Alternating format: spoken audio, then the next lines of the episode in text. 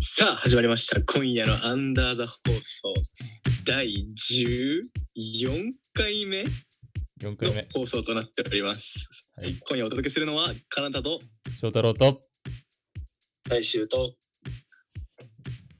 りっくんですよろしくお願いしますよろしくお願いしますお願いします。お願いします。今夜は、まあ、カナタと翔太郎に対して、第8回目、お笑いを語る会で、キレキレトークを展開してくれた大衆くんが、再び 参加してくれて。とんでもないです。えりっくん 誰めりっっちくゃん面白か誰ったっすね。えりっくんって誰くん、りっくんってやつが今日、実は、あのー新メンバーとして誰入ってくれることになってるんですけど、まあ、はい実さらっとりっくん、自己紹介、誰ってなってるから、はい、お願いします。今、ご紹介を使いました。りっくんと申します。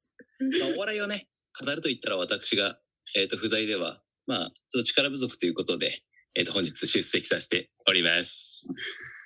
よろしくお願いします。よろしくお願い す。いやいや、いらんて、いらんて。いや足りてるでし飯食ってくれば今から。飯食ってきますから、ょ。うんさっき食べてきたばっかなんですけれども、 デはザーいト、デザート。デザート買ってきて。デザート。うんデザートは先ほどモンブランを、えっ、と、京都駅の方で、えっ、と、食べてきましたね。はい。はい 今日はね、あのー僕と大衆、えー、くんと、えー、翔太郎くんのお友達のりっくんが、えーたまたま今日、かなたハウスにはい。お泊まりに来てるというところで、 まあ、もともとね、つながりあって仲いいメンバーでやってきてるので、まあ、ちょっとゲストとしてはいはい参加をしていただいております。まあ、今後とも、あのー参加してくる予定になってますので、りっくんのことも皆さんよろしくお願いします。ぜひ呼ばれればすぐ来ますので、よろしくお願いします。まあ、不本意だね。自称お 笑い不本担当なんいでや、ねお。笑い担当なんでね。 4人で初めてやるよね、でも。そうだね。そうだね4人初めてだね。うん結構ね、多めだよね。意ちょっと渋滞がうんマッ懸クスさ念。んやっ渋滞が懸た念渋され滞る懸。念やな。みんな記念される。電波渋滞。 っていうところですね。はい、今日もやっていきたいと思います。で、はい今日は野球テーマに取り上げたいなと思ってまし野球て、ね。はいはい昨日ね、えー、11月の27日よヤクルトスワローズがお20年ぶり6回目のよっ日本一を達成しました。おめでとうございます。すおめでとうございます。ありがとうございます。いやー、日本シリーズ、この1週間ね、先週の土曜日からずーっとやったんですけど、白熱してましたね。白熱、熱戦、激戦の連続で、うんいやーもうめちゃくちゃ面白い。結構ね、ほんとね、これほんと巷で言われてるんだけど、もう歴史まれに見るような熱戦のシリーズだと思う。なんかスコアだけ見てもさ、毎試合さ、いい勝負だね。そうそうそう、すごいよね。最高でも多分3点差とか、そうだよしか離れてなくて。すごい。うんっていうので、もうなんかめちゃめちゃ激アツの戦いが展開されておりまして、昨日ね、決着ついたってところで、昨日もね、延長戦でね、えー決まって、えーすごいね、あのー白熱した試合になっていたんですけど、い11時夜中に日本一が決まるという。いやいや遅いんだっけ、いつも日本。延長だったもんね。あ、延長だったからそうか。そうそう結構延長って多いの。延長はあんまり、あまあまあまあ、えっと、今年の2021シーズンに限って言うと、プロ野球のレギュラーシーズン、ペナントレースって言うんだけど、そこに関しては今年は延長戦はもう一回もやらないと、コロナ対策だったり、そうなそういうのもあって、9回に絶対打ち切りっていうルールの中やってたんだけど、だから今回、日本シリーズで初めて延長戦が12回までっていうのが採用されて、そうそうそう。だから球団としても今年は、だから延長戦が初めてだったのよ。最初で最後の延長戦みたいな。えーそう1年間。へーレギュラーシーズン。そうそうそう。感じで戦ってたんだよね。そうそうそう。いや、日本シリーズめっちゃ面白くてさ、今回やっぱ特筆すべき点は、ヤクルトもオリックスも去年最下位なのよ。セリーえグ、ーパリーグで。それすごいよね。ちょっとびっくりしたマそれジでどんぐらいすごいすごいサッカーで例えるとどんぐらいすごいサッカーだたりとどんぐらいすごい出た。うん始まったよ、これ。えーっとね、チャンピオンズリーグの決勝 で、なるほどねえーニューカッスルとフェイフェイフェイフェンロが 戦った。だいぶだね。やばい、クソ。めっちゃわかりやすい。クソわかりやすい。確かに。すごいわかりやすい。そうだね。三人サッカーやってるからね。そっちの方がわかりやすいかもね。あり本当に確率低いってことでしょ。そうそうそう統計。的には。それそうで史上初なのであのあプそうロな野んだ球界でいうとその前年最下位の球団が日本シリーズで戦うっていうのは史上初だから、まあ、その統計っていう話になると初なんだよすごいよね。いい確かにね、その例えで言うと、うんこうんれと間違ってます。そうそうかもしれない。果たして面白いのかはちょっと疑問なところになってくるけどね、それは。そうそうそう まあ、そんぐらいな白熱した戦いになってて、で、でもね、その、ヤクルトもオリックスも結構着実に力はつけてきていて、やっぱ若手がやっぱすごい躍動してるっていうところが、うん、共通点としてありますかね。オリックスのエースは山本由伸選手っていうんですけど、今23歳で、や日ばい本球界ナンバーワンピッチャーって今言われてます。昨日見たけど今、年やばかったわ、マジで。えぐいっしょ、マジで。やばい。そんえなーに今年18勝して沢村賞っていう先発完投型の賞に贈られる。そうそうそうそうそううーんマジでえぐい。え、何を4ダ冠ルビッシュも、あそう4ですね冠っていうのは最多勝と最高勝率と最多奪三振と、あともう一個は最優秀防御率か。っていうので、主要部門の成績を独占して沢村賞っていう先発完投型のピッチャーに贈られる、ええーまあ一番の栄誉の賞を受賞したピッチャーになってます。ーやばいマジでえぐい。そうな23んだ歳すごいよ。ダメダメ。ダルビッシュが、そのツイッターで、山本由伸選手はメジャーでも通用しますかっていう問いに対し、ツイートに対して、余裕で通用すると思いますっていうコメントが出てて、えーでも、ダルビッシュのツイッターめっちゃ好きなんよ YouTube とか。えねすごいキレキレ。えそうなのダルビッシュすごいよね。すダごルいビッよシュ、めめっっちちゃゃ。面白いよ。めっちゃ面白い。そうダルビッシュって結構意外と理論派でさ、うんあのそう、めっちゃ理論派なんだよ。理論派、そうそうそう。あの、日本シリーズでも第2戦目に先発した宮城くんっていうピッチャーがいるんだけど、オリックスの。うんうんうんまだ20歳の代で佐々木朗希選手とか、あの奥川選手、ヤクルトの1戦目に先発した奥川選手とかと同じ年なんだけど、あんまり高校時代、そのめちゃめちゃ注目されてたわけじゃないんですけど、オリックスは外れ、外れ1位とかで、その宮城くんをおとつとしか獲得して、その時にダルビッシュのががツイッターで、いや、宮城くんはもう絶対化ける的なツイートしてて、えーえーその時からそうそうその時から。案の定、今年13勝を挙げて新人王採用力えぐすごいね。えぐい有言実行みたいすごいすごいすごい。ダルビッシュマジすごい。投手ってさ、基本1シーズン10勝上げたらすごい。優勝上げたらもうだいぶいい成績ですよ。だい本ぶ当に。うんん2桁勝利っていうのは誰しもが多分先発投手が。目標にするとか、はそい、13勝。そうそうそう。めちゃめちゃすごいよね。だからオリックス若いピッチャーすごい育ってて。うん。そうなんだよね。で、強いチームになってますね。で、オリックスもヤクルトも、そのまあ若手が伸びてきてるっていうところで、まあ共通して言えるのが、えー、まあめちゃめちゃ人気球団ってわけじゃないんだよね、まだ。うんまだというか歴史的に見ても。なんでかっていうと、そのセ・リーグだったら、ヤクルトって東京にあるじゃん。同じ東京にさ、読売ジャイアンツっていう、やっぱ、超人気球団のやっぱ影にいるっていうのと、オリックスも、あのね、阪神タイガースという球団が近くにあるっていうところで、どっちも、どっちのチームもどっちかというと、なんか影にいがちというか、うん、確かに。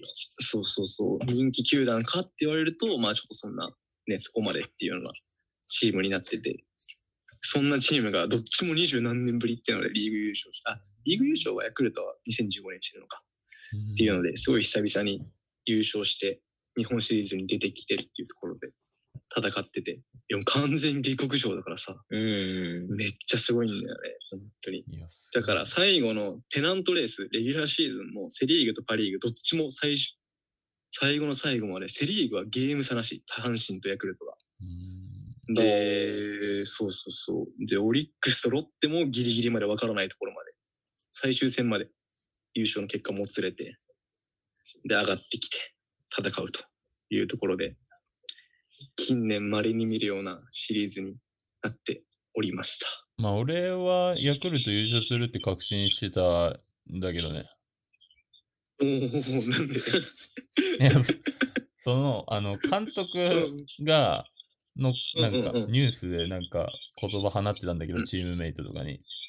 うおんうんだから俺ら普通に優勝するからみたいな。もうマジでうん。超普通に、俺らだったらもう、このままだったら、もう絶対優勝できるからってずっと言ってたの。うーん。それえってなんか、なんかね、半信半疑だったとしても、ちょっと疑いあったとしても、そういう上の人がそういうの言ってくれると、ちまあ、選手って絶対力になるんだろうなと思って、うんだからもあーう確そかのに時点でうん、ヤクルトにもうフルベットしてー。 たね。マジで。 もうよ予言通りというところで有す、限 ね。通りだったうら、んダルビッシュなのかもしれない。正直。ダルビッシュかもしれない。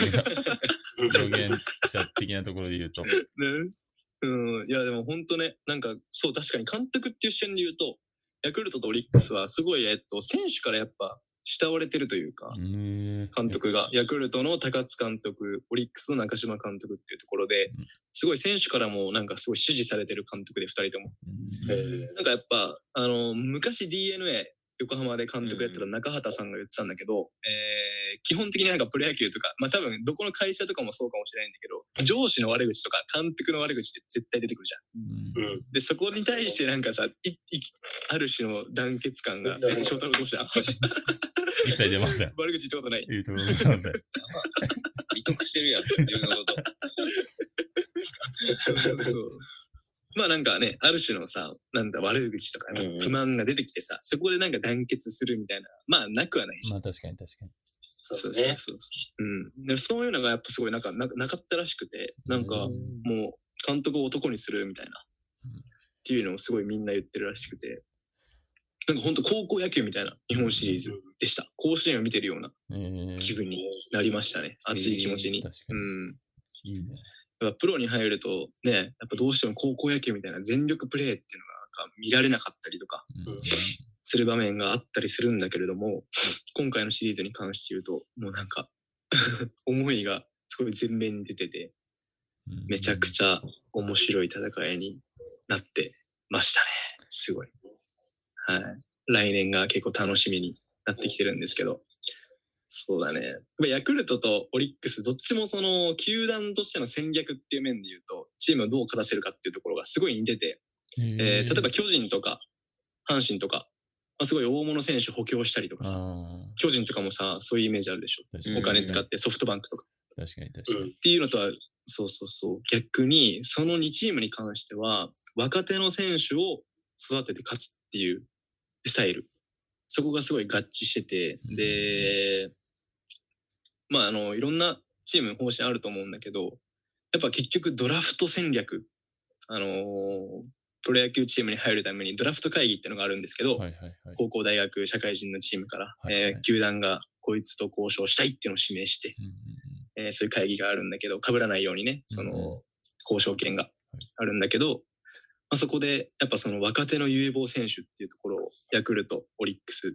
高校卒業の選手とかっていうところに目をつけて、そういった選手たちを獲得してって、育てて優勝するっていうようなうんうん戦略があって、まあ、それが本当に今年一番かっこいい両チームとも、ね、すごいよね。すごい。生え抜きで勝つっていうのはやっぱりすごいなんか気持ちいいもんね、見ててね。確かに確かに。確かにそそうそうそう。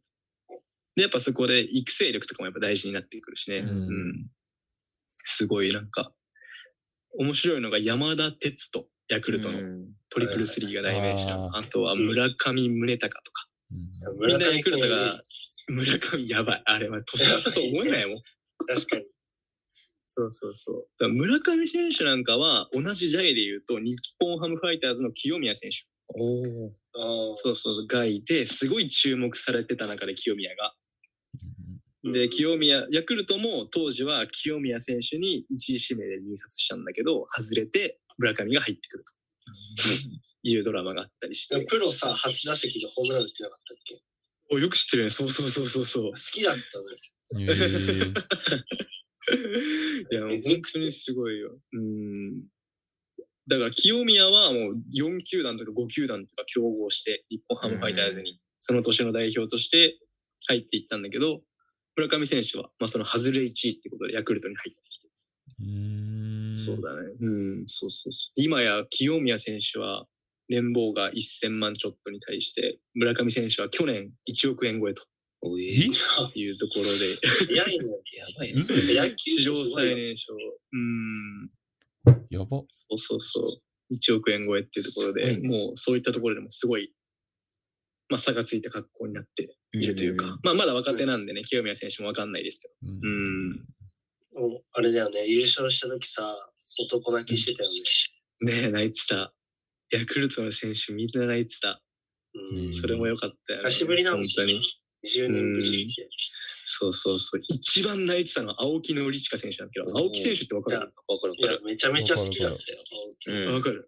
ん今うんうん青木選手がよく言ってた、タンメン、タンメン屋さんうんうんに、担々麺か、うんが有名なお店に、俺大学が近くて、おうおうそう、よく行って た。あ、そうなんですか。おうめっちゃ美味しい。店主さんも優しい。えーなんてお店ですか、ちなみに。いやー、お店の名前忘れちゃったけど。そう、でも美味しか ったよ。ネタだな。そう、小ネタ。吹き出しとかのそうなんだ吹き出しとかでいいレベル。話とかでいいレベル。 執着ややなやば。デザート食いっちゃう よ。えそう、青木選手とかももともとヤクルトにいて、めちゃめちゃね、首位打者取ったうんり、成績残してて、メジャー行ったんだけど、ヤクルトいる間は優勝できなかったんだけど、うん、で、メジャーから日本に戻ってきて、やっぱりやり残したことあると。ヤクルトで優勝することだっていうので、帰ってきて、それを見事達成すると。ー、いい言うとすこごいれは嬉しいよ。ん。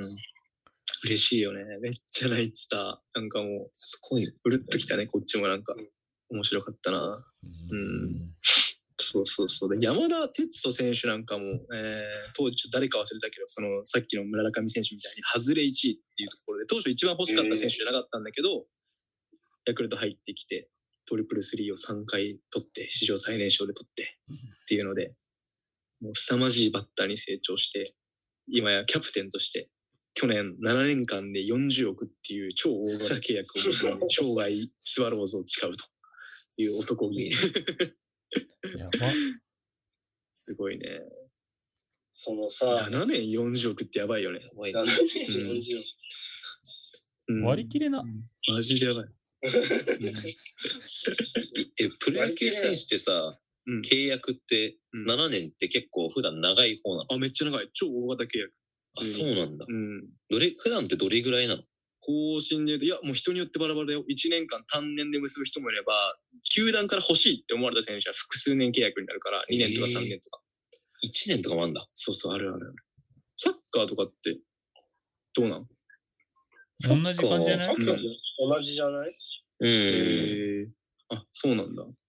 そうだね。確かに、えーそういったサッカーでもね、7年とかであんま聞かないから、やば2い。年とかが多くない単年ってあんまなくないでも。まあそうだね。なんかと結構ベテランの選手とかだと3年でやるんじゃないああ、え彼女とか的にも。まあ、サ考ッえカー方は選一緒手だっねて。さ、J リーグとかで一番年俸もらってるの誰なのイニエスタじああああ、ゃん。ダントツだと思う、イニエスタだと。イニエスタ、うん何本ぐらいもらってるんだろうね。イニエスタって。いやわかんないどうなのえー、うん全然。ビッセル神戸がとりあえずめっちゃお金払ってるから。あれあーそうだよなるほどね。え、あれはあの人は僕らの大好きな荒井直人君とか結構もらってん のかないやらしい話だけど。どいやらしいね話や。 宣伝になるかもね。やっぱそうなんだ。サッカーと野球違うんだね。やっぱ野球の方が規模でかいんだ。いや、そりゃプロで野けえ。球、だと思う。国内で言うと。そりゃでけえだってでな。もヨーロッパのサッカーとかはすごいもらってるでしょ。きっと。でもテレビ流れてんじゃヨーロッん。あの、野球は。地上波で。ああ、そそうだね。の違いがあるあ、そういうのもあんのか。うん防衛毎日圏試合す的るな。野球って。あ、そうだねまあ。そうだね。毎日サッカーってさ、やっぱあれ、強度的にさ、毎日試合できないものなの、うんサッカーは。多分うん壊れちゃ全うね然わかんないけど。 全然わかんないんだけど。そう。全然無理で年しょ。間野球って140試合ぐらいだっけ143試合、レギュラーシーズン。サッカーそれやったらどうなる多分確かに確かに。多分怪我人しか出ないん じゃないそう最近そのラグビーのうん。友達もうんその話してて、うんうんうん。もう全然練習も短いし試合数も少ないって言ってたから、へーやっぱり毎日やっちゃうともう体が壊れちゃうって言ってたから、やっぱ野球とはちょっと違うかも、あーあ、そうなんだ。対人はやっぱそうなんじゃない確かにサッカー確かに常に走ってるもんね。プレーがずっと動いてるから。うんうんうんね野球はね、それに比べると、もう毎回プレー止まるから。一球一球。ピッチャーがボールを投げるところから始まって、そうだ。ワンアウトを取るっていうところ。で、ワンアウト取ったらツーアウトまたピッチャー始まってっていうところで、一瞬一瞬時の流れが止まるから。野球ってさ、練習、そうやってなんかシーズン始まったらさ、練習する日なくないって思うんだけど、あんなんか、おーまあなんか朝とかやってるらしいよえあーそうなんうん、だからもうプロ野球選手の練習って多分そのなんていうの最後の試合前調整みたいあな感じが多いからもうマジでやるっていうよりはーうんかな感覚を多分確かめる程度そうそうそうそうでやってるみたいで例えば秋季練習とか秋キャンプ春キャンプっていうところでゴリゴそリうやそるうそうそこでがっつりチームとして合わせてみたいな今やってる年間やつだよね戦っていくみたいな感じでや今って、んだよねビッグボス、ビッグボスとかがよく出てくるよビッグボス。いいキじャゃんンえ今、キャンプ行ってんだよね。新庄監督えー秋キャンプはもう終わったのかなあ、終わったうの、ん。でもこの間の秋季練習のとこに顔出しに行って、なんかもう、 ワクワクするなぁうん新庄監めっちゃワクワクす督。るいやーすごいよね。どんな野球になるんだろうね、マジで。えでもさ、俺さ、逆に、うんその、会見だけ見たときにさ、あうの、んカナダとさ、大使はさ、割とワクワクしたとか言ってたけどさ、俺逆だったのね。うんちょっと、なんなら冷めちゃったわぐらいだったの。ああ、そうなんだ。えーそうへそうだけど、あのなんか、選手と話してる時とかの画像、なんていうの動画とか見てあるから、やっぱ上から行ってないというか、もうんうんうど同じスタンスで喋ってる感じが、うん。うんこうれはんう。なんんか、すげえなと思って、監督ってやっぱさ、な んか教える教えるみたいな感じになっちゃいそうだけど、うんうんうんうんうん聞くスタイルというか、なんか寄り添うスタイルっていううんうんうかん、それめっちゃいいわと思って、ちょっとなるほど期待、なんか注目だよね、そこ。いやー、うんほんとなんか、新庄選手は、監督は結構、ああやっておちゃらけてるように見えて、もううんめっちゃくちゃ理論派なの。うんめっちゃ頭いいね、あの人。計そ算う、してそる。こがある、全部計算済みだから。確かに確かで、にやっぱ一番は、その、去年、12球団合同トライアウトっていうのに、あ史上最年長で挑戦して、うんで、それすら伏線で、日本ハム、新庄剛志という人間に注目を浴びて、来年1年後監督になって、そこに一気にお客さんがまた盛り上がってくれればいいなっていううん。計算のもとやってたらしい。去年の布トライ石アウト。布石だったってこと布石そう伏線。うんしかもうさ、んその1年、毎日野球の勉強してるの。そうそうそえう。らしい。やばいね。しかもその選手の名前を知ら、なんか自分でさ、覚えないように見てたんでしょ。そう。だからプレーだけ見て、プレーで覚えるっていう、その選手の特徴を。えー、そうそう。名前を覚えてしまうと、その選手に対して情が入ってしまうので、自分が監督をやるからには、全員フラットこの状態からあスタートさせると。言ってたよねそうそうそうそう。うん。いやすげえなっていう思いから、もうプレーだけ見て、もうそこで決める。全員横一線だと。それ選い手うと頑こ張ろるでわ。頑張るよね。で、日本ハムってすっごい若手多いからさ、う、うんん。結構みんなやる気で期なん待かさ、前に強かったイメージあってさ、日本ハム優勝しなかったでしょ2016年かな。うん。優勝したなんかそっから大谷翔平が出てるたんだ。そうだね。うんうんうん。で、日本ハムは球団経営で言うと、さっきのヤクルト、オリックスみたいに、まあ若手も取るんだけど、日本ハムは結構メジャー流の経営してて、選手はへえ5年、6年、7年で出ていくもんだろうというもと、えーもう常に循環させるみたいな。ええーで、チーム力を維持させるっていうところで、うん。メジャー流の考え方してて、ー、あラ過ー去メにン屋も的な糸感井選じ手っか。ていう、あー糸井ね。ラーメン屋、まあそうそうそう、回転よくね。回転よくうん お昼時とかね。みんな食べれるように、そうそう そう。っていうところで、そうそうそう。そういう経営してて、そう。でも確かに結構目に留まる選手多くて、うん。結構外に出るよね出。る海外とかみんなね。出る。確かにうん確かに。ダルビッシュしかり、うんえー大谷翔平しかり、みんなメジャー行ったりとか、陽大他館の球団行ったりとか。陽大館そうだよね陽大館、よく知ってるな、逆に。 も大官はそう。絶対でしょ。大館知ってるここに、あれでしょアーム、アームつけて両る。大が知ってるアーよ。ムつけてるよ、あいつ。あーまあ、みんなつけとるわ。ああのーまあ、みんなつけとる。ロックマンのやつでしょロックマンのあの、あれで しょそう打たない、打たない。キャノンみたいな。打てないや出つでなしょい、。出ない。そうだ、出ないかな。ロックマンやりだたい。からロそう、みんな、ックマンやりたくなってきた。ごめんそう、だからみんな、いや、日本ハムの選手、小笠原もそうだし、うんそうそうそう、みんな結構出てくんだよね。なんかそういうやっぱ球団戦略というか、うん、結構ドライな球団って巷では言われてて。えうん、そうあそうでもそさ、う。新スタジアムすごいんでしょらしいね。きなんかもうボールパーク化するみたいな感えーじってらしいよ。それ楽えしどういみうこだとどういうことジムは、なんかもう、その球団の周りにジムつけたり、温泉つけたり、なんかもう一種のもうテーマスパタージクアじゃムないけがど新しくなるのに、へそえう。移転するんだよ新庄監督が、ビッグボスが、メジャーよりすごいです。マジうん。そうそうそう。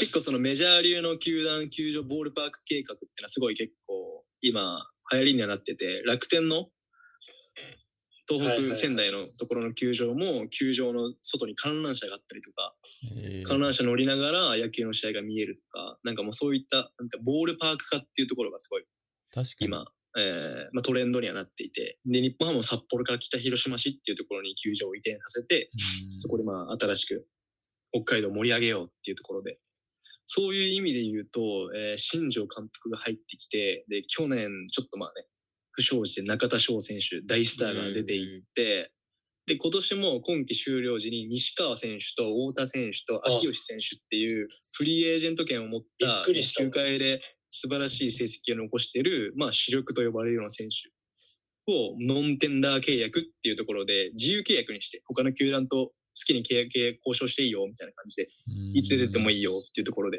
もう今すごい新陳代謝を図りにいってるような時期になっててうんうんうんうんそうそうそうそうそうだからなんかもうどんなチームになるのかそれで新庄監督来ていいでよね若手は生き生きしてもうすっごい面白いことになんかなるんじゃないかなっていうのをなんか今ね、期待をしてるんでしょうんまあ期待うんししちゃうしちゃう確かにそういうの考えるとワクワクしてきたわ、俺も。